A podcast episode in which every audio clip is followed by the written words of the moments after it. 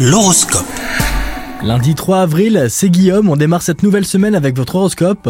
Les béliers, célibataires, la solitude se fait sentir. Vous ne savez plus comment faire pour changer cette situation, mais vous le savez, l'impression que personne ne fait attention à vous finit toujours par s'en aller. Alors un conseil, changez-vous les idées et sortez avec des amis par exemple. Si vous êtes en couple depuis peu de temps, vous allez en découvrir davantage sur votre partenaire et ce sera très agréable. Sinon, plus généralement, la journée s'annonce bien. Au travail, vous apprenez que l'une de vos pires craintes ne se réalisera pas ou pas prochainement. Vous vous sentez alors soulagé et cela génère une nouvelle motivation. Vous voyez l'avenir plus positivement. Côté santé, il serait bon de vous fixer des limites, alors un conseil, faites attention à votre alimentation. Bonne journée à vous les béliers